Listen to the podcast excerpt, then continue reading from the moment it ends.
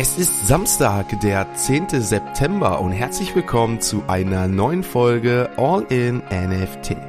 In der heutigen Folge habe ich den lieben Scheiern zu Gast. Scheiern ist ITler und Programmierer, stellt mittlerweile seine eigenen Smart Contracts her und er hat mich bei dem All-in-NFT Genesis Drop auf der technischen Seite begleitet, hat mir einen Smart Contract zur Verfügung gestellt und wir erzählen euch einmal, wie dieser Drop auf der technischen Seite her gelaufen ist, was in Zukunft anders gemacht werden sollte und was natürlich noch von Shires Seite in Zukunft kommen wird. Also, ich wünsche euch viel Spaß mit der heutigen Folge mit All-in NFT.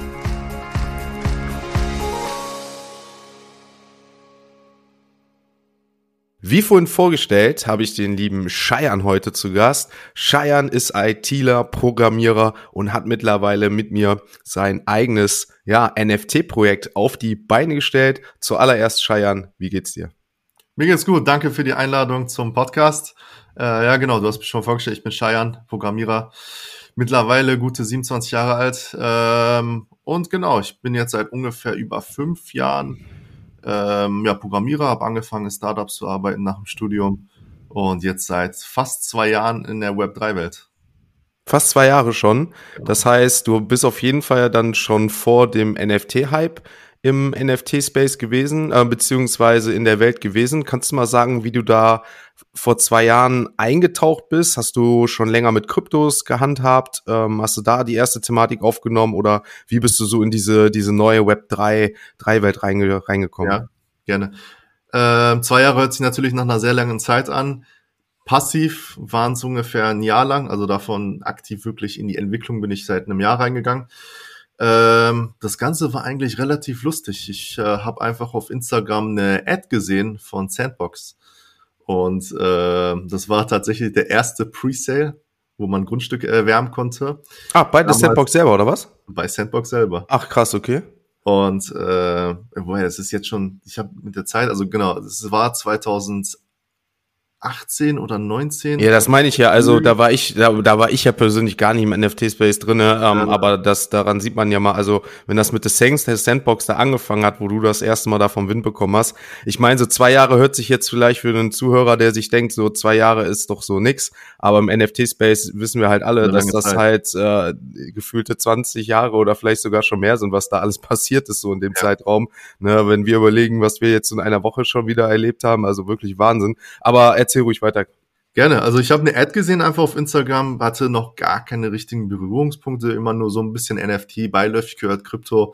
Mich immer darüber aufgeregt, wo ich war damals, als Bitcoin noch so günstig war. Mhm. Ähm, und da habe ich mir gedacht, komm, ich gebe dem Ganzen einfach mal eine Chance. Ein digitales Grundstück ist was Cooles. Eve war gerade mal bei 150 Dollar um den Dreh war und dann okay. ähm, ja, habe ich mir einfach mal ein Grundstück gemintet. Das war mein erster Mint aber ich habe mich gar nicht mit dem Projekt auseinandergesetzt. Das heißt, es war halt einfach nur so, komm, ich werf mal, damals waren es ungefähr um die 40 Dollar oder sowas, ich werf's einfach mal in die Mitte rein, gucken, was am Ende rauskommt und dann auch nicht weiter beschäftigt.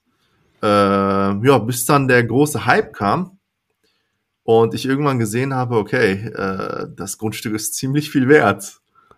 Und, was, äh, was, was, was, was für einen Wert sprechen wir denn da? Also was hat das Grundstück gekostet? Auch dann diesen einen ja. East, die 150 Dollar oder? Wie was? viel ich es verkauft habe oder wie viel ist Nee, nee, also, also du hast ja gerade gesagt 100, 150 East war ja, also 150 Dollar war ja dann ein I, also ein East dann im, im Kaufpreis ungefähr wert, ne? Was hat das Land dann gekostet und für was hast du es dann nachher ähm, verkauft? Wahrscheinlich dann ja auch wieder ein East und wie war da mhm. dann der aktuelle Kurs dann schon von East? Ja, also es war ungefähr 40 Dollar, was war das? 0,3 ETH oder irgendwie sowas okay. um den Dreh.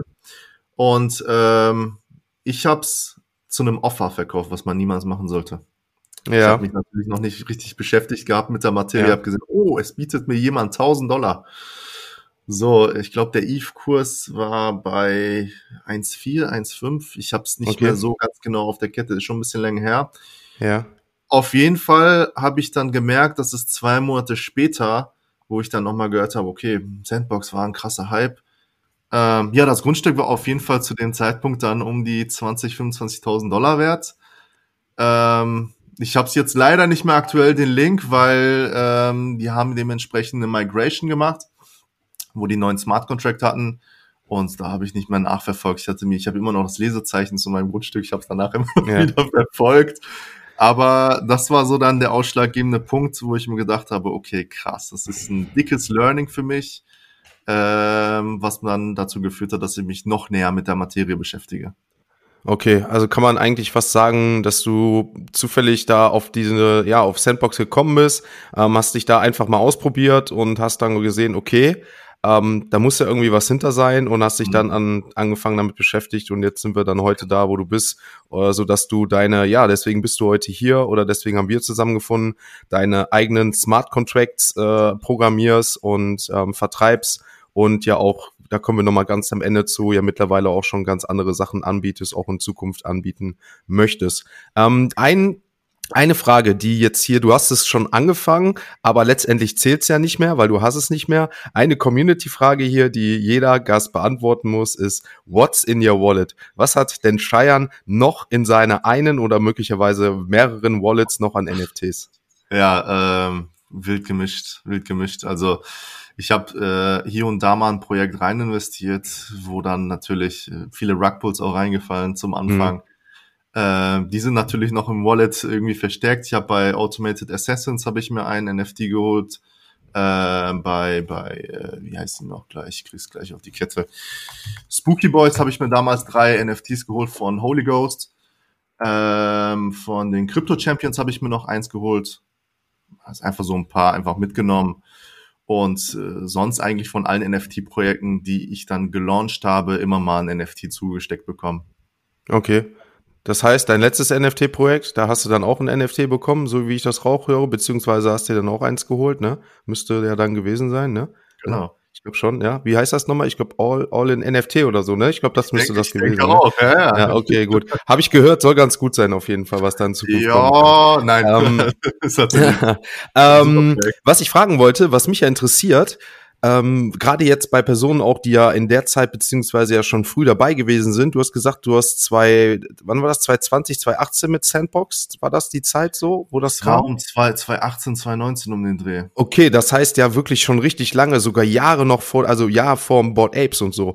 Ähm, also jetzt wirklich ja gar nicht no front so, aber hattest du das nicht auf dem Schirm? Weil das sind ja wirklich die, die Projekte, so auch die Board Apes, die ja eigentlich diese Leute ähm, auf dem Schirm hatten, die dann ja um diese Zeit so oder ein Jahr zuvor aktiv gewesen sind, das drauf hatten und danach fing ja eigentlich sogar erst der richtige NFT-Hype so an, ne? Ja. Ähm, nachdem die dann halt durch die Decke geschossen sind. Warst du da, also äh, wie lief da? Hast du das irgendwie danach mitbekommen und hast es vorher schon gehabt äh, und hast einfach gesagt, hm, interessiert mich nicht? Oder ähm, hast du davon auch erst mitbekommen, als die Dinger wirklich schon durch die Decke gewesen sind. Jetzt nicht nur bei drei Is, sondern halt schon wirklich komplett drüber.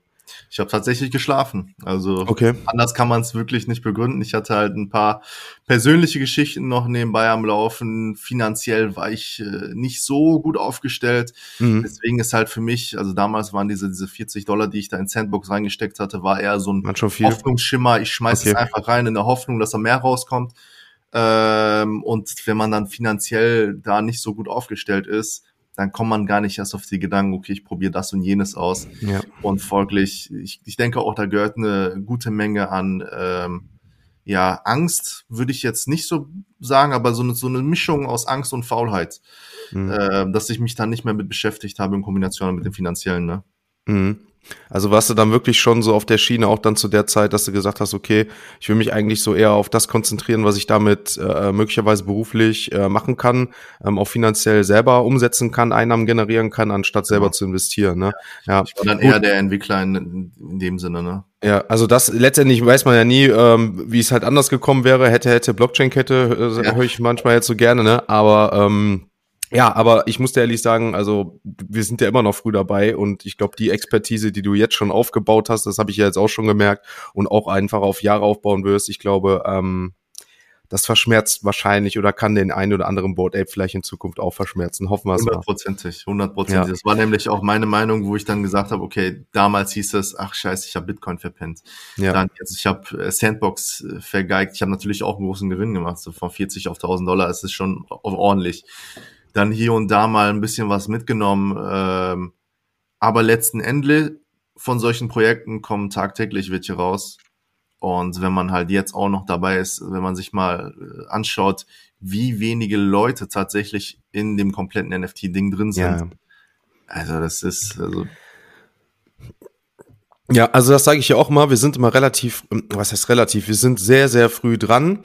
Was mich so interessiert, ähm, hast du eigentlich noch so überhaupt die Zeit, beziehungsweise ist es auch so, dass du einfach abends oder tagsüber sagst, ey, ich habe da ein NFT-Projekt, das interessiert mich jetzt, außer die ich halt selber begleite, ähm, so wie früher, dass du jetzt vielleicht, wo, wo finanziell vielleicht ein bisschen ähm, besser aufgestellt bist, dass du sagst, ich investiere da auch, äh, gerade vielleicht in Blue-Chip-Projekte oder so, oder mhm. sagst du, ey, ich konzentriere mich wirklich, ich bin zwar in der Thematik so drinne, was Blockchain und so angeht, aber ich bin so, äh, sehe mich nicht als Investor, als Sammler, sondern ich nehme halt die Projekte mit, wo, ähm, wo ich halt selber mit, mit beteilige oder über Freundesfreunde oder so, aber ansonsten ähm, habe ich, äh, bin ich in dem Sinne jetzt nicht mehr so dabei.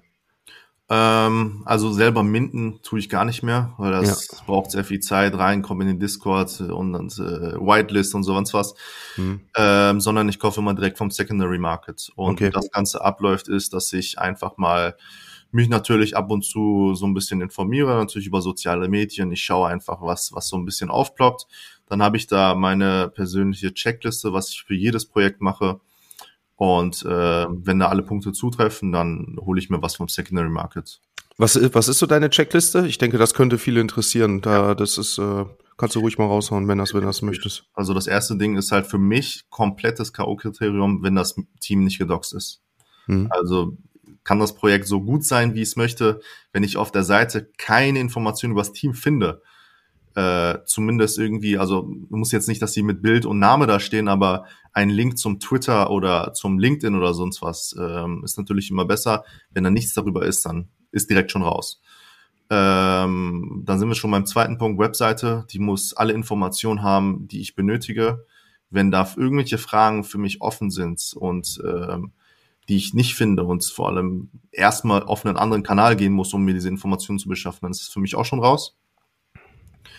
Ähm, dann, wenn diese zwei Hauptpunkte durch sind, gehe ich meistens kurz in den Discord, gucke, wie die Stimmung ist, vor allem auch in den General Chat. Ähm, ja. Ich habe dann noch mal ein paar Insights als Projekt, äh, wo ich mein eigenes Projekt mal gemacht habe, was da alles äh, herrscht. Und wenn ich sehe, dass die Leute schon im Sekundentakt schreiben und irgendwelchen Nonsens, mhm. dann bin ich meistens auch schon raus, weil das ist mhm. im Gegensatz, früher dachte ich, das ist Hype, Mittlerweile weiß ich, dass das Fake-Hype ist, weil es gibt wirklich ganze Teams, die kommen dann aus Indien, Pakistan, die man dann bezahlt, die kann man sogar auf Fiverr anheuern, die nichts anderes machen, als den ganzen Tag im Sekundentakt in diesen Discord zu schreiben. Mhm.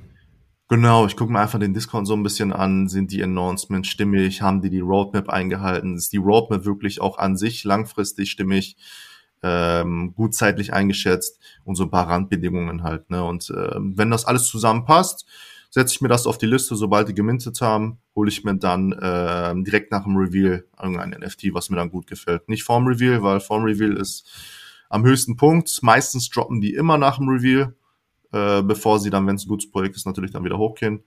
Ja. Ähm, ja, das ist so meine Taktik und dann sammle ich die eigentlich nur. Ähm, Train nicht so wirklich, da habe ich echt keine Zeit für, aber ich sammle gerne NFTs und äh, wer weiß, wie was wie in manchen Jahren dann wert sind. Ja, auf jeden Fall. Also ähm, ich bin zwar davon überzeugt jetzt so aktuell, dass wahrscheinlich 99 Prozent von dem, was wir gerade so erleben, wahrscheinlich nicht mehr so den Use Cases hat oder so auf dem Schirm ist, wie es halt jetzt ist. Aber mhm. ähm, wenn er halt von den 100 äh, eins halt dabei ist, jetzt bestes Beispiel einfach wieder Board Apes, weil es halt jeder kennt, dann dann dann ist es halt so. Ne? Und ähm, ich glaube, das hoffen erhoffen viele. Wobei ich sagen muss, ich finde deine Herangehensweise echt super, ne? Ähm, dass du da mittlerweile, aber das zeigt ja auch schon wieder so die Erfahrung Erfahrung. Ne, mhm. Ne, dass man, ne, wie du schon sagst, du hast angefangen damit, ne, einfach blind rein bei Sandbox, ohne Research, ohne alles. Und irgendwann geht man, geht man ganz anders daran, weil diese Erfahrung dabei ist. Ne? Wie gesagt, Exakt. bei dir sind es ja jetzt wirklich schon, schon einige Jahre, was natürlich sehr, sehr viel ist. Ähm, aber ähm, die, die Checkliste, die du hast, also die kann ich auch wirklich nur jedem ans Herz legen. Ähm, das ist einfach so für mich jetzt, wie es so rüberkommt und so nehme ich es auch auf. Und so würde ich es, glaube ich, auch mitteilen, so mit gesundem Menschenverstand rangehen, sich einfach hinsetzen, weil letztendlich ist es nichts anderes als eine Investition, die wir tun. Ne, deswegen auch das, was ich immer sage, hier der Podcast, die Show, auch dieses Interview jetzt ist keine Finanz- oder Anlageberatung, sondern jeder hantiert da halt mit echtem Geld, auch wenn es es ist, Kryptowährung ist ja auch echtes Geld. Ne? Ist halt eine andere Form davon, ne, von dezentralen, aber ähm, das ist halt schon immer ein Invest, was wir da teilweise tätigen.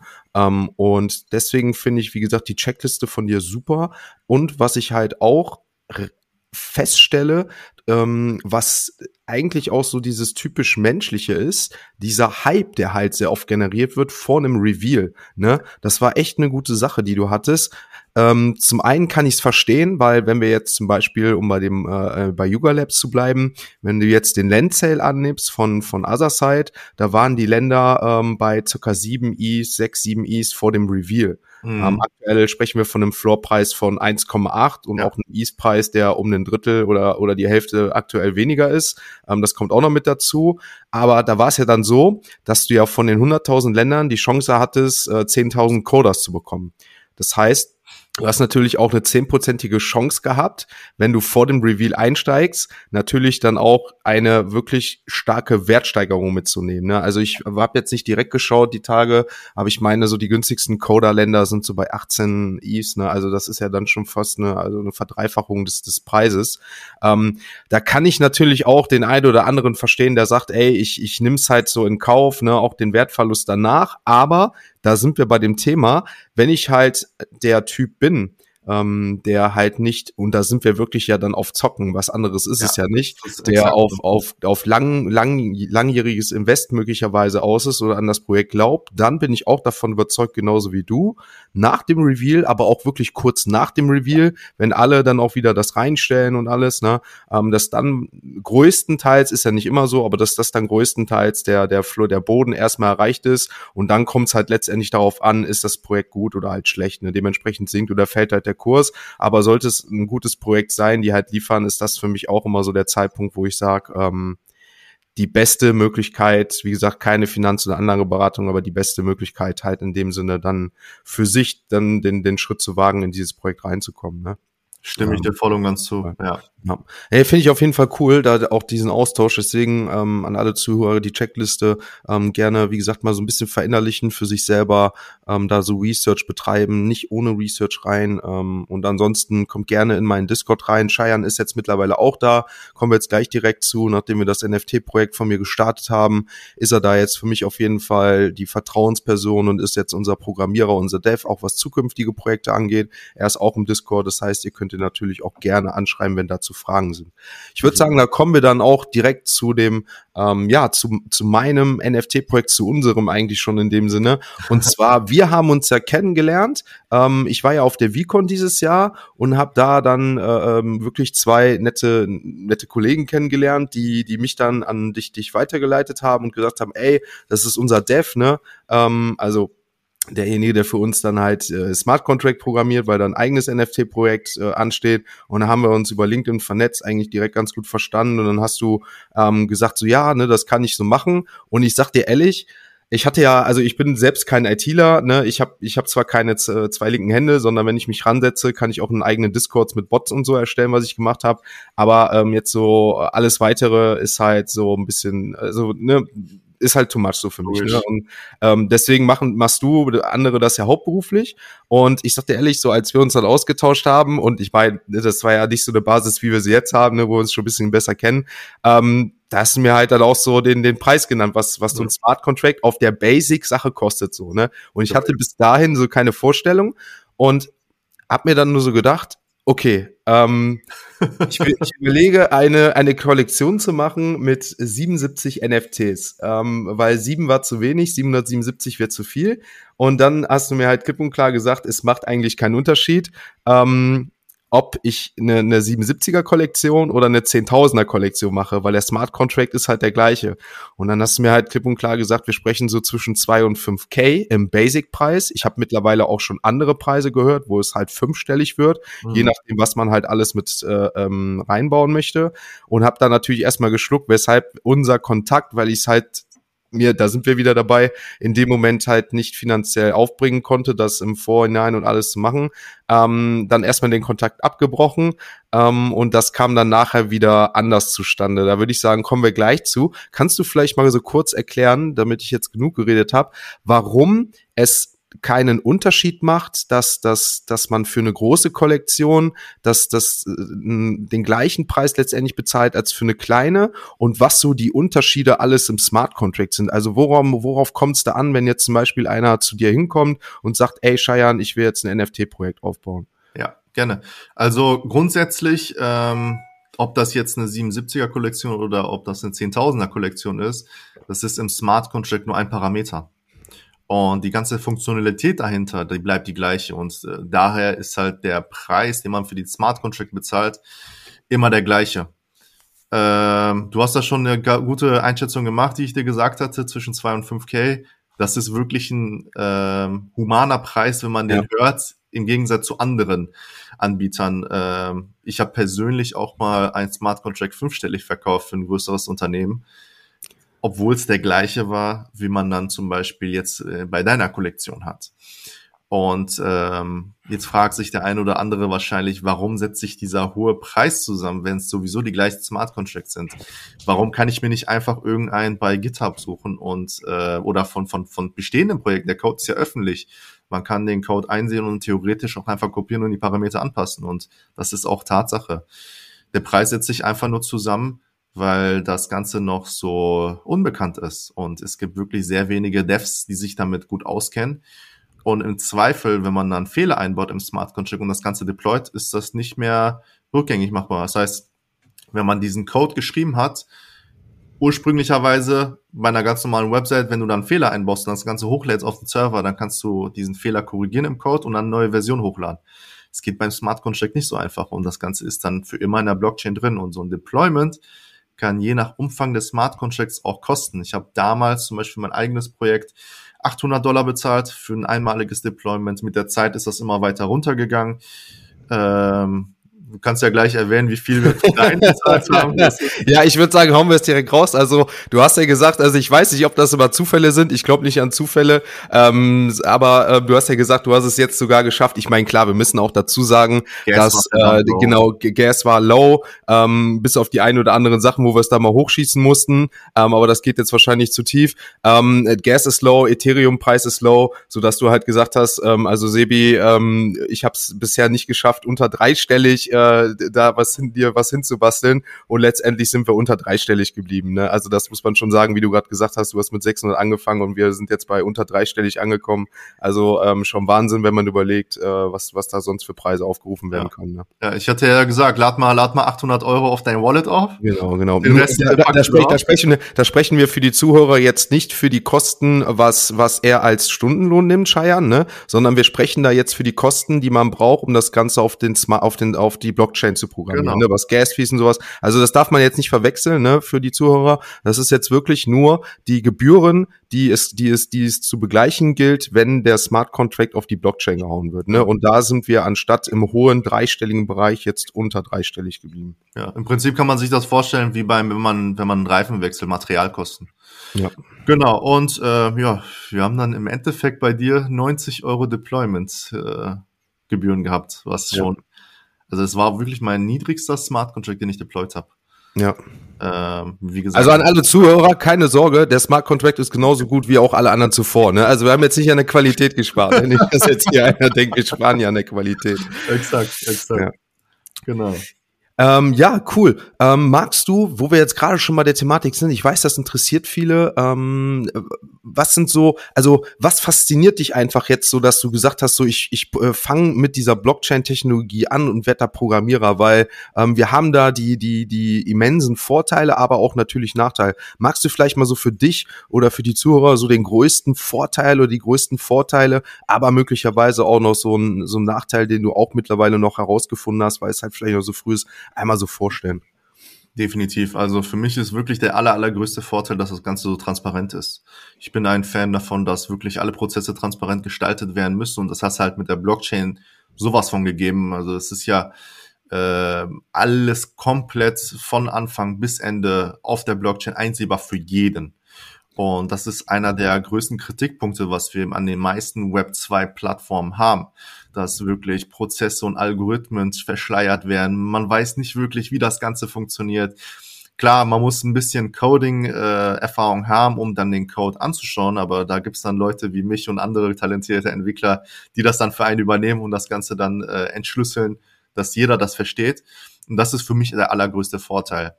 Ein Nachteil, der mich jetzt persönlich stört, wo ich aber glaube, dass der in Zukunft immer weniger wird, ist halt die Komplexität. Also für einen Autonomalverbraucher muss er erstmal die Hürde überwinden, bisschen Eve auf sein Konto aufzuladen.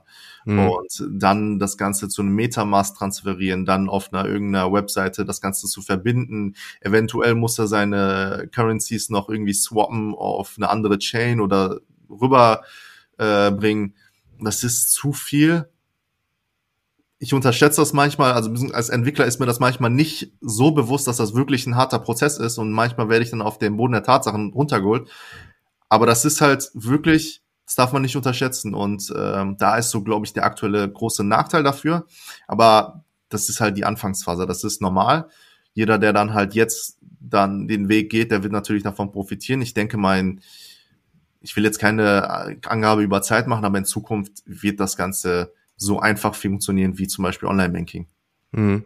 Ähm, was hältst du, ähm, wenn wir jetzt zum Beispiel auf dieses, dieses Mainstream oder diese Vereinfachung kommen, ähm, es gibt ja die Möglichkeit, das hatte ich ja auch überlegt, ähm, bei OMC die ganze Collection zu droppen. Mhm. Ähm, das ist aber dann letztendlich ja keine Block, also letztendlich wäre der Smart Contract dann ja nicht so richtig auf der Blockchain. Du kannst das ja gleich mal kurz erklären, da bist du auf jeden Fall der be bessere Ansprechpartner. Und es gibt mittlerweile ja auch Seiten, ähm, ich denke, da kommen wir auch nochmal später drauf zu, was du ja auch vorhast, ähm, wo die Möglichkeit gibt, dass man darüber dann einen, äh, ja, wie so eine Art Baukasten, einen Smart Contract äh, zu zusammenstellt. Was, was hältst du davon? Wie gesagt, jetzt einmal von OpenSea, wo es halt nochmal eine ganz andere Sache ist und von, von diesen Möglichkeiten, ähm, die, die mittlerweile diese, diese Seiten da anbieten. OpenSea ist eine super Sache, wenn man einzelne NFTs veröffentlichen will und gerade ganz neu reinkommt. Ich zum Beispiel habe damals meine ersten NFTs auch über OpenSea erstellt, weil ich mhm. gar nicht wusste, dass man das über Smart Contracts machen kann. Und du kannst dann halt ganz einfach dich registrieren, dein Bild auswählen oder dein Video oder generell deine NFT-Datei hochladen, irgendwelche Trades und Attribute hinzufügen und das Ganze ist schon live. Live in dem Sinne noch nicht auf der Blockchain, sondern auf der OpenSea-Plattform und in deren Datenbanken. Sobald jetzt ein Käufer daherkommt und das NFT kauft, bezahlt er für die Deployment Fees. Das heißt, dann wird das NFT wirklich erst gemintet. Das hat den Nachteil, dass er neben dem Preis, den man dann selber verlangt für das NFTs, zusätzlich die Mintgebühren bezahlen muss weswegen er dann ein bisschen höher rauskommt. Das habe ich früher jetzt noch nicht verstanden. Da hat mhm. sich ein NFT reingeballert für 20 Dollar. Der Käufer musste dann aber fast 200 Dollar bezahlen. So. Ähm, das Ganze umgeben wir so ein bisschen mit äh, einem Smart Contract. Genau, und, und zu OpenSea noch dazu, man muss halt jedes NFT manuell hochladen. Ja, das bei stimmt. Bei 77 kann man das vielleicht noch machen, aber bei 10.000 ähm, das dauert schon eine einige Zeit, wenn man dann pro NFT irgendwie zehn Minuten braucht. Das summiert sich schon. Okay. Ähm, ich habe noch eine andere Frage. Ja. Ist es denn so, weil du hast ja gerade gesagt, wenn dann der Käufer den NFT von OpenSea kauft, von der Kollektion, ja. wird er dann auf die Blockchain gebracht, weil er dann gemintet dann. wird. Genau. Ist das, äh, genau, ist das denn dann auch so, dass der NFT, sollte es OpenSea ähm, äh, halt irgendwann nicht mehr da sein, aus irgendwelchen Gründen, jetzt bis jetzt kann man sich nicht vorstellen, aber man weiß ja nie, ähm, dass der NFT, weil er bei OpenSea hochgeladen ist, dann auch nicht mehr da ist, oder ist er dann, sobald er halt gekauft wird, dann trotzdem trotzdem immer noch auf der äh, vorhanden, auch wenn OpenSea nicht mehr da sein sollte? Weil die Frage, die kam jetzt auch immer öfter auf. Ja. Da muss man natürlich unterscheiden, also das NFT an sich ist ja der Token und der ja. wird immer in deinem Wallet drin sein. Also auch okay. wenn die entsprechenden Plattformen down gehen, du hast den äh, Token immer. Das Problem hierbei ist, der, der Link, also im NFT, im Token, wird halt dementsprechend ein Link zu der Datei gemacht. Und die Datei, wenn die auf den OpenSea-Servern liegt, ist die dann natürlich weg. Das gleiche das heißt, passiert aber auch bei den meisten NFT-Projekten. Ja. Wenn du diese NFTs mintest und das Ganze über einen Smart Contract geregelt ist und ein Link ist auf einem privaten Server und dieser private Server down geht, dann siehst du bei OpenSea eigentlich nur noch einen Platzhalter. Also da okay. siehst du dann deine NFTs dann auch quasi weg. Das heißt wirklich, die Sache ist eigener Smart Contract, eigene Kontrolle, die sicherste Sache, wenn es halt dauerhaft um NFT-Projekt geht. Da sind wir dann genau nämlich bei der Sache, wo sich jetzt so der Kreis schließt, wo wir dann wieder in Kontakt getreten sind. Denn ähm, ich hatte auch überlegt, meine Kollektion halt, ähm, weil es halt eine relativ kleine humane Zahl ist für große Zehntausender Kollektion, über OpenSea zu droppen. Das war so meine erste Idee. Aber wie du schon sagst, es hat Vor-, aber auch Nachteile. Ne? Wie gesagt, du musst hier das einzelne ähm, äh, Picture, äh, musst du halt hochladen. Ne? Das wird dann halt gemintet im Nachhinein erst und es kann möglicherweise, wie du schon sagst, wenn der OpenSea nicht mehr da ist, die Datei ist dann halt nicht mehr vorhanden, beziehungsweise der Zugriff nicht mehr. Dann hatte ich halt überlegt, ähm, über, ich glaube, Moneyfold oder so heißt die Seite, die so ein, diesen Smart Contract an sich anbietet. Ähm, aber da habe ich dann auch ganz schnell festgestellt, dass ich pro NFT, den du ähm, zwar äh, kopieren kannst, aber pro NFT so um die 10 bis 20 Dollar ähm, einzeln zahlen muss, weil du keine komplette Series direkt hochladen kannst, weil die noch in der Beta-Version sind, ähm, an, an Gas-Fees, also an Transaktionsgebühren zahlen kannst, sodass wir da auch schon wieder in einem mittleren vierstelligen oder anfänglichen vierstelligen Bereich gewesen wären. Ähm, dadurch, dass ich mich jetzt auch in dem Fall halt mit IT und alles nicht so auskenne, bin ich, weil du mir zufälligerweise einen Tag vorher geschrieben hast oder zwei Tage, das war, wie gesagt, vorher hatten wir eigentlich so an sich keinen großen Kontakt mehr, du hast mir geschrieben, ey ja. Sibi, hör mal, ne, ähm, äh, du hast doch mal vorgehabt, ein NFT-Projekt zu starten, ich hab da was, ähm, wenn du irgendwie mal äh, Lust darauf hast oder jemanden kennst, ne, schreib mich an, ähm, ich teste das gerade. Und äh, dann hab, hab ich mir mein Handy geschnappt, nachdem ich äh, kurz gefühlt mit OpenSea und Moneyfold schon zu Ende war und dachte mir, ich schreibe dich einfach an. Und wir haben es dann halt wirklich geschafft, so, wie gesagt, das war ja ein Sonntag, glaube ich sogar, ähm, von sonntags morgens bis sonntagsabends oder Sonntagnachmittags stand halt der Smart Contract so, ne? Also da muss ich auch nochmal so fettes GG an dich raushauen. So, ich meine, ich, ich, ich erwarte von mir halt viel, aber das kann ich von anderen nicht erwarten. Aber du hast dich wirklich hingesetzt, du warst jede Minute da, wenn ich geschrieben habe, hin und her geschrieben habe. Also ähm, da war es, es, es ist super gelaufen. Ähm, deswegen habe ich halt auch so jetzt langfristig gesagt, oder wir beide, dass wir da auf jeden Fall kooperieren und da zukünftig auf jeden Fall eine Menge zusammen machen wollen. Ähm, und ja, letztendlich hat es dann ja auch so richtig, richtig gut technisch funktioniert. Also ähm, wer den NFT-Drop äh, nochmal Review passieren lassen will, ähm, da kann ich nur zu sagen, es hat technisch 1A funktioniert, okay. vom Whitelist Mint zum Public Mint. Ähm, es gab ein leichtes Kommunikationsproblem von Anfang. Das sind ja auch die Sachen, wo du auch sagst, das ja. habe ich ja auch schon festgestellt.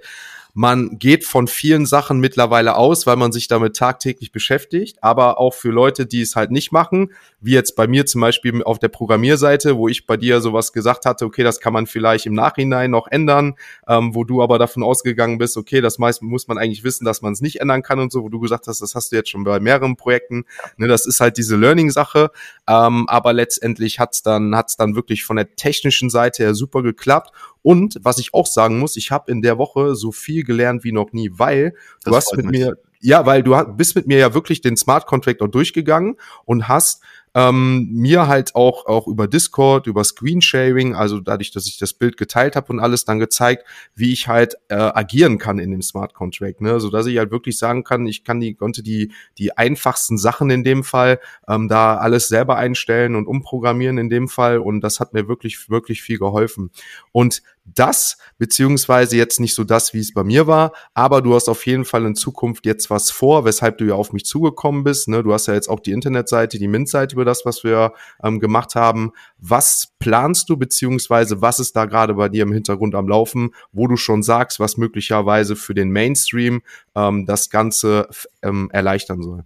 Gerne. Also ich kann ja ganz kurz zu dem Background erzählen, wie ich überhaupt auf die Idee gekommen bin. Ja. Ähm, ich habe jetzt mittlerweile ja fast fast 30 NFT-Projekte Minz wirklich äh, mitgelauncht und begleitet. Und da ist mir eine Sache immer sehr sehr klar äh, herausgestochen und aufgefallen. Denn du hast bei jedem Mint den fast gleichen Smart Contract natürlich so ein paar Parameter immer ein bisschen angepasst. Der Kunde möchte vielleicht noch ein paar extra Wünsche und dann hast du diese Sachen angepasst. Aber vom Kern her ist das Smart Contract immer der gleiche geblieben. Das gleiche gilt auch für die Minting-Webseite. Du hast immer einen Whitelist-Sale, du hast immer einen Public-Sale, manche haben dann noch einen Zwischen-Sales drin, ähm, aber von der Logik her ist es immer dieselbe, nur ein anderes Design. Und ähm, in der IT ist es halt so üblich, da werden mich vielleicht meine ganzen Entwicklerkollegen hassen, dass ich das jetzt hier ausspreche. Man berechnet natürlich immer den Preis, als würde man das normal von Grund auf schreiben. aber benutzt natürlich so ein bisschen die Logik mit, was ja auch ähm, in vielen Dingen äh, legitim ist. Ich habe da meine Preise immer so ein bisschen angepasst, weil ich natürlich immer fair bleiben wollte. Manche machen das natürlich gar nicht. Ja, aber da sind wir das, was du ja auch am Anfang meintest, Angebot, Nachfrage, ne? Ja. Also die, das ist, ist halt aktuell so, ne? Und deswegen, ähm, das mag moralisch oder ethisch der eine oder andere so sehen, aber der Markt regelt halt die Preise und wenn da halt ein, ein Dev halt gut ist und es gibt halt weit und breit keinen anderen, den man kennt oder Ansprechpartner hat, dann, je nachdem, wer halt dahinter steckt, dann werden halt auch andere Preise gezahlt, so, ne? Genau, genau. Und da habe ich mir gedacht, das muss doch irgendwie einfacher gehen und automatisierter, weil letztendlich habe ich jedes Mal den gleichen Aufwand minimal verändert. Und da bin ich auf die Idee gekommen, das Ganze halt wirklich zu automatisieren. Ne? Ähm, das heißt, ein Tool bauen, womit man dann diese ganzen Parameter eingeben kann. Dann wird der Smart Contract äh, generiert und der Kunde hat dann dementsprechend die Möglichkeit, das über sein eigenes Wallet direkt zu deployen. Vorher habe ich dann halt immer vom Kunden ein Wallet bekommen, wo dann äh, genug ETH war, damit diese Gas-Fees gedeckt werden. Äh, und dann habe ich ihm das Ganze dann transferiert auf sein Ledger meistens und dem das übrige ETH dann äh, zurückgeschickt. Aber so habe ich jetzt einmalig die Möglichkeit, bei dir haben wir es noch manuell gemacht, weil das Ganze ziemlich kurzfristig war. Ja, ja. Ähm, aber so hat der Kunde einfach über eine Schaltfläche die Möglichkeit, sein Wallet zu verbinden, da genug ETH draufzulassen, selber auf den Knopf zu drücken und das Ganze wird im Hintergrund deployed. Und ähm, das heißt, du hast ohne Programmierkenntnisse kannst du einen ganzen Smart Contract erstellen. Und als nächstes hast du sogar die Möglichkeit, das Ganze mit deiner Mint-Seite zu verbinden. Das heißt, ich habe die Seite und da gibt's einfach nur einen Link, die dann auf dein Projekt führt. Und die Leute können dann mit diesem Smart Contract über die Mint-Seite ganz einfach mit ähm, ja, agieren. Das war die, das war die Smart Minty Seite, ne? Die Smart, Smart Minty, genau. Genau. Also ich hau den Link mal in die Show Notes, weil da läuft auch noch das aktuell All-in NFT Projekt, ne? Also zum Public Mint. Wie gesagt, könnt ihr euch gerne einmal das Projekt und die Minting Seite dazu anschauen. Ähm, dann haben sie auch da den Link direkt äh, zu dir dann dazu. Richtig, genau. Und ähm, ja, das Ganze, wo ich dich angefragt habe, befand sich noch in der leichten Entwicklung, Konzeptionsphase. Und ich habe jetzt schon mal geschaut, dass ich ein paar Pilotkunden mit onboarde, um das Ganze natürlich zu testen. Und folglicherweise komplett kostenlos, weil die bereit sich äh, erklären, dann da mitzumachen. Und ähm, eigentlich war das Ganze ja angedacht, dass ich das so in den nächsten zwei bis drei ja, Wochen bei dir mache, aber ich wäre nicht äh, der agile Entwickler, wenn ich das nicht möglich machen würde. Und das heißt, ich habe mich dann im Sonntag, wo du gesagt hast, ja, ey, ich habe, ich komme eine Woche schon im Mint. Okay, kein Problem. Dann den Sonntag noch schnell durchgeballert, alles deployed, alles soweit ready gemacht. Also die Landingpage ist aktuell noch nicht online. Ich glaube, wenn man diese Podcast-Folge hört, müsste die mittlerweile online sein. Man kann sich dann mehr Informationen darüber rausholen. Aber zum Zeitpunkt des Mints stand da einfach nur noch Coming Soon und es gab nur diese eine ja, Mint-Seite ja. von, von All In.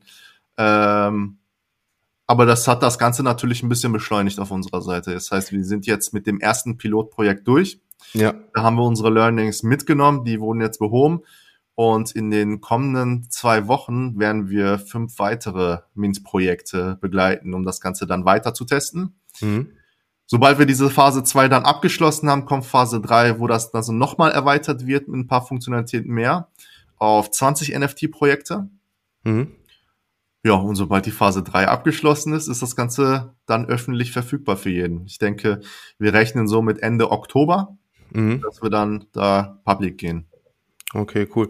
Ähm, machst du das alleine? Du hast gerade gesagt, wir oder ähm, machst, machst du das, äh, machst du das mit mehreren zusammen? Ja, also ich habe ja ähm, im Hintergrund natürlich eine Softwareagentur, wo wir generell auch ganz normale Dienstleistungsaufträge mit annehmen. Ich habe äh, zwei Mitarbeiter, beziehungsweise drei, also der eine ist Freelancer, der arbeitet mit mir auf Auftragsbasis hm. und äh, natürlich noch ein paar Kooperationspartner, womit wir das Ganze machen. Nice, hört sich richtig cool an. Ähm, ja, wie, ähm, da sind wir wieder bei dem Thema.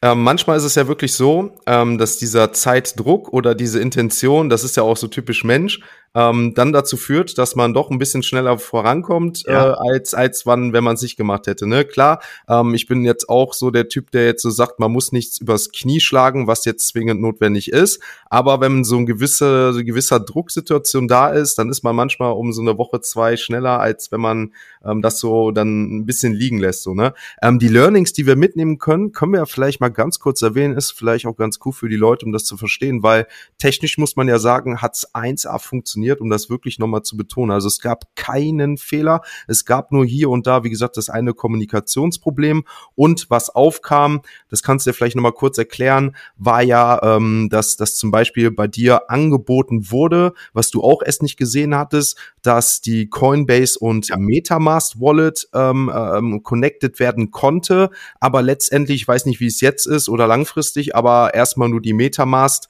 ähm, Adresse ähm, bei dir bei dir mit mit äh, ähm, kompatibel war.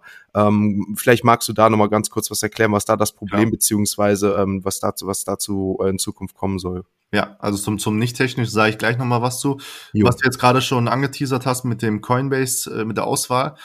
Das Lustige ist, das wusste ich selber noch gar nicht. Das hatte ich komischerweise bei keinem einzigen Mint, beziehungsweise wurde es gar nicht reported. Mhm. Ähm, ich habe mir meinen Mint-Seiten immer nur Metamask unterstützt, weil es das so das gängigste mhm. Erweiterung für Chrome ist. Aber wenn du gleichzeitig die Coinbase-Erweiterung in Chrome hast, dann haut er dich in diesen Button äh, in eine zweite Seite, wo du dann die Auswahl hast, dass du Metamask oder ähm, äh, Coinbase benutzt. Und ähm, wenn du dann Coinbase benutzt, führt er folglicherweise auf einen Fehler, weil ich mit meinem Tool gar nicht Coinbase unterstützt habe. Mhm. Haben wir jetzt natürlich nach deinem Mint geändert. Also jetzt unterstützen wir Metamask und Coinbase. Ah, super, okay. Mhm. Genau, genau. Das ist einfach nur eine Abfrage im Code. Äh, aber es ist aufgetaucht und wir konnten daraus lernen und das Ganze dann adaptieren, was ganz gut ist. Ja, das meine ich ja. Und das sind ja jetzt diese Learnings, die wir mitgenommen haben. Ne? Also das ist halt auch das, was ich sag so, ähm, wir sind halt so früh dran und alles, was wir mitnehmen, selbst die Leute, die ja bei mir gemintet haben, da waren ja wirklich, wirklich welche dabei, die haben das erste Mal gemintet, ähm, dann auch so richtig über eine Minting-Page und nicht nur auf dem Zweitmarkt, vielleicht OpenSea. Ähm, und, und es hat dann halt, das ist das, was mich am meisten gefreut hat, dass wirklich alles so geklappt hat, dass sich keiner irgendwie, ähm, ja, dass, dass irgendwas wie, wie bei, ich weiß nicht, hast du das damals mitbekommen, bei Akutas, äh, wo dann, wo dann das die, die, die, die Gelder da irgendwie eingefroren waren, weil, weil die irgendwie auf die Wallet nicht mehr Zugriff hatten. Ähm, ja. Das, ja, also, ne, das ist halt da so einige Problematiken, die halt bei ganz, ganz anderen Reichweiten Unternehmen aufkommen mhm. können, ne? Und daran sehen wir halt auch noch, wie früh wir halt dran sind. Und es, deswegen freut es mich halt umso mehr, dass das so ich sag jetzt mal bei uns, bei den kleinen noch Anfängern, wer weiß, wie es in Zukunft ist, ne? Aber dass das dann schon so erfolgreich geklappt hat, ne? muss ja, man ganz ehrlich ja. sagen. Also definitiv äh, zum nicht technischen Learning war halt, dass ich klarer kommunizieren muss, dass das Ganze, sobald es deployed ist, also hochgeladen auf dieser Blockchain, wirklich fix ist. Und da kann man dann nichts mehr dran ändern, außer ein paar Parameter, die man halt variabel gehalten hat. Zum Beispiel äh, den Preis der Kollektion oder, oder so, so ein paar, dass man die Whitelist umschalten kann, Public State anschalten kann oder generell die Whitelist Adressen einfügen kann. Aber sonst von den Funktionalitäten das hatte ich jetzt schon, wie gesagt, von den 30 Launches hatte ich bestimmt schon 30 Prozent, wo ich im Nachhinein äh, nochmal sagen musste, guck mal, das ist wirklich fix und mhm. ähm, da bin ich, glaube ich, aus der Entwicklersicht so ein bisschen davon ausgegangen, dass das bekannt ja. ist. Und da ist für mich persönlich dann das Learning, dass ich das noch klarer kommunizieren muss. Schau mal, das sind die Funktionen, die enthalten sind. Wenn das Ganze hochgeladen ist, kann man dann keine Funktion noch hinzufügen. Ja, das, das ist ja auch das, was ich ja oder was wir ja aber auch alle sagen, der Fluch und Segen aktuell vom Blockchain. Ne? Ja. Ähm, es ist halt wirklich alles einsehbar, du kannst nichts mehr manipulieren. Andersrum kannst du natürlich auch Sachen, die du im Nachhinein möglicherweise noch gerne von dir aus ändern möchtest, auch wenn es vielleicht gut gemeint ist, halt auch nicht mehr so machen. Ne? Du kannst halt den einen oder anderen Schönheitsfehler machen, das hatten wir ja auch als Idee, ne? die Bilder und die, die Metadaten halt noch nachher austauschen, aber letztendlich so der Contract, der steht und ist dann halt auf der Blockchain. Ne? Das muss Exakt. man ja ganz ehrlich so in dem Sinne sagen. Fluch und Segen zugleich. Da bin ich auf jeden Fall gespannt, wie das in Zukunft so weitergeht, vor allen Dingen, wenn das so ein immer mehr in den Mainstream und alles reinkommt. Ne? Ja. Ähm, Scheiern, ähm, ich denke, wir könnten auf jeden Fall noch viel, viel länger ähm, reden, ähm, sind aber jetzt meiner Meinung nach schon so zum Ende der Zeit angekommen und ähm, ich hätte da noch eine letzte Sache. Und zwar, du hast ja. auch gesagt, dass du auch schon ähm, für, für Leute, die Blockchain technisch visiert, interessiert sind, da auch mittlerweile auch schon Content produziert hast, die du anbietest, ähm, um diese Basics-Verständnis anzubieten. Wo haben die Leute da Zugriff? Was, was erklärst du? Was zeigst du da? Und ähm, ja. magst du das vielleicht nochmal einmal ganz kurz abschließend sagen? Sehr gerne. Also ich habe äh, angefangen, mein Wissen kostenlos weiterzugeben auf TikTok, wo ich ein paar so Kurzvideos gemacht habe, wo ich so ein bisschen was erzählt habe darüber. Und da kam halt immer wieder auf, dass äh, viele Anfänger dabei sind, die sich mit der Materie beschäftigen wollen und mich dann bei Instagram angeschrieben haben und gesagt haben, ey, kannst du nicht mal ein paar längere Videos machen auf YouTube oder vielleicht einen Kurs, ich würde sogar dafür bezahlen und so. Und ähm, ja, dann habe ich dann dementsprechend einen ganzen Kurs aufgenommen. Das sind jetzt mittlerweile drei Stunden Videocontent. Ähm, das Ganze bei Udemy einfach hochgeladen, weil ich selber nicht die Zeit habe, das Ganze zu vertreiben, auch zu einem relativ guten Preis. Äh, also kein, kein, kein vierstelliger Preis, wie viele Leute das machen ähm, sondern einfach, also der ist bei Udemy drin. Ich kann als Special gerne anbieten, dass die All-in-NFT-Holder das Ganze kostenlos kriegen. Da kann ich gleich mal einen Gutscheincode erstellen für euch. Ja, super, mega geil. Also ich glaube, das würde viele freuen. Äh, wie gesagt, ist jetzt vielleicht nicht jeder dabei, der technisch visiert ist und das vielleicht jetzt interessiert, aber ich weiß, dass einige da auf jeden Fall dabei sind. Ähm, wie gesagt, was du sagst jetzt gerade, ist jetzt kein vierstelliger Wert, wenn da wirklich solche Videos, also wie gesagt, ich kenne mich da wirklich gar nicht so aus. Ich kenne ja so Seminare und sowas alles, die ja dann auch für ein halbes Jahr oder so im mhm. vierstelligen Bereich angeboten werden. Ähm, für was bietest du die jetzt da normal an? Für äh, was sind das? Die sind bei Udemy eingestellt für 120 Euro. Okay. Und ähm, das sind dann drei Stunden Videomaterial, glaube genau. ich, hat zum Vorhinein mal gesagt, ne? Genau, das ist halt einfach angefangen beim Krypto einmal eins, bisschen okay. NFT einmal eins, so ein paar Worte. Ja. Aber ich bin auch, also das ist halt an Anfänger gerichtet. Allerdings haben fortgeschrittene Leute, die auch schon so ein paar Basics wissen, können da sicherlich auch den einen oder anderen Mehrwert bieten, weil da gehe ich nochmal auch die Art und Weise durch, wie ich Projekte selektiere, auf welche Dinge mhm. ich achte und ich erzähle auch unter anderem so ein paar persönliche Stories, äh, mhm. wie zum Beispiel die Sandbox-Geschichte ist mit drin, mhm. äh, die kompletten Learnings. Das ist ein Video, das geht eine halbe Stunde, wo ich erzähle, wie ich mein eigenes NFT-Projekt gestartet habe und wie das am Ende mhm. schiefgegangen ist, wo ich dann alles zurückerstattet habe. Äh, ähm, da kann man sicherlich noch sehr, sehr viele gute Learnings mit rausnehmen. Und ähm, ich erweitere den Kurs halt nach und nach. Ne? Also wenn, wenn Leute Content anfragen, was sie interessieren würde, mhm. dann füge ich da hier und da auch ein Video hinzu. Super. Dann, ähm, wie gesagt, äh, kannst du mir den Code und die Links gerne ja. einmal mitteilen. Die Links zu, zu deiner Seite, zu dem NFT-Projekt und ähm, allem drum und dran packe ich in die Show Notes. Die Codes für alle All-in-NFT-Inhaber, Holder, die werde ich dann persönlich an diese ausgeben, sodass sie dann auch Zugang zu deinem ähm, Content haben, sich den dann auch kostenlos anschauen können und ähm, ich würde sagen, wie gesagt, wir sind ja sowieso eigentlich jetzt schon fast täglich im Kontakt und äh, vielleicht jetzt äh, in absehbarer Zeit dann gleich wöchentlich, aber wir werden auf jeden Fall den Kontakt nicht mehr außer Augen lassen. Ich denke, das wird auch wieder mehr werden. Und ähm, ich würde auch sagen, wir, wir haben ja immer mittwochs äh, 20 Uhr unseren Discord-Call, wo ja auch äh, jetzt, jetzt ähm, immer jeden, jeden Mittwoch eine Person vor Ort ist, die jetzt äh, mal eine halbe Stunde QA macht oder noch was Neues vorstellt. Und ich glaube, sowas werden wir in Zukunft natürlich natürlich auch wieder machen, dass wenn neue Fragen, sich neue Sachen zu Smart Contracts ergeben oder du, wie gesagt, eine Sache erweitert hast in deinem Tool oder das online ist, dann Sehr würde gerne. ich sagen, wiederholen wir das Ganze in einem Discord, sodass dann da die Leute dann auch nochmal die Möglichkeit haben, die ein oder andere Nachfrage zu sharen. Wie gesagt, du bist ja jetzt eh bei mir im Discord, der, der Dev, der ITler, ähm, sodass die Leute, wenn ihr Nachfragen habt, gerne scheiern bei, bei uns bei, im All-in-NFT Discord, anschreiben, Link dazu ja. auch in den Show Notes. Und wie gesagt, für alle Holder, da ist natürlich dann immer noch was Besonderes dabei, wenn da Rückfragen oder so sind, da supporten wir natürlich gerne. Cheyenne, es hat mich mega gefreut. Wie gesagt, ähm, wir verstehen uns ja sowieso ganz gut. Also das hat von Anfang an super funktioniert und ich freue mich auf alles, das was bei uns kommt. Ich sehe da echt eine riesen Zukunft bei uns beiden und in der gesamten All-in-NFT und allgemein NFT-Community. Ähm, hat mich mega gefreut. Dir bleiben natürlich die letzten Worte. Hast du noch abschließende Worte an unsere Zuhörer? Ja, definitiv. Also auch danke, dass du mich für diese Podcast-Folge eingeladen hast. Äh, hat mich sehr gefreut, dabei zu sein.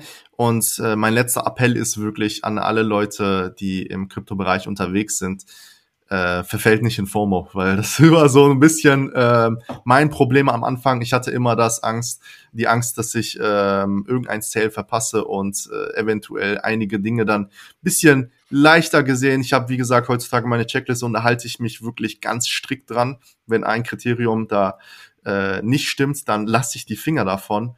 Und das würde ich jedem raten, egal wie gut das Projekt eventuell ist. Äh, da ist leider noch sehr, sehr, sehr, sehr viel Fakeness in der Szene drin und haltet da die Augen offen, vertraut auf euer Bauchgefühl Und äh, genau, das wäre es von meiner Seite. Waren super Worte, super Worte. Komme ich doch nochmal gleich und schlag den Bogen dazu. Ähm, also All in NFT hat, glaube ich, äh, läuft immer noch einen Public Sale. Ich glaube, da ist der gedoxt, der CEO. Ich glaube, wir haben die Internetseite, die mittlerweile online ist. Also meiner Meinung nach ne, kann man dann da vielleicht nichts Alle falsch machen. Ne, keine, keine Finanze, Anlageberatung, ne, Spaß beiseite. Ähm, Scheiern hat mich mega gefreut an dieser Stelle. Wie gesagt, wir bleiben in Kontakt. Und für alle Zuhörer, schaltet dann das nächste Mal wieder ein, wenn es heißt All in NFT.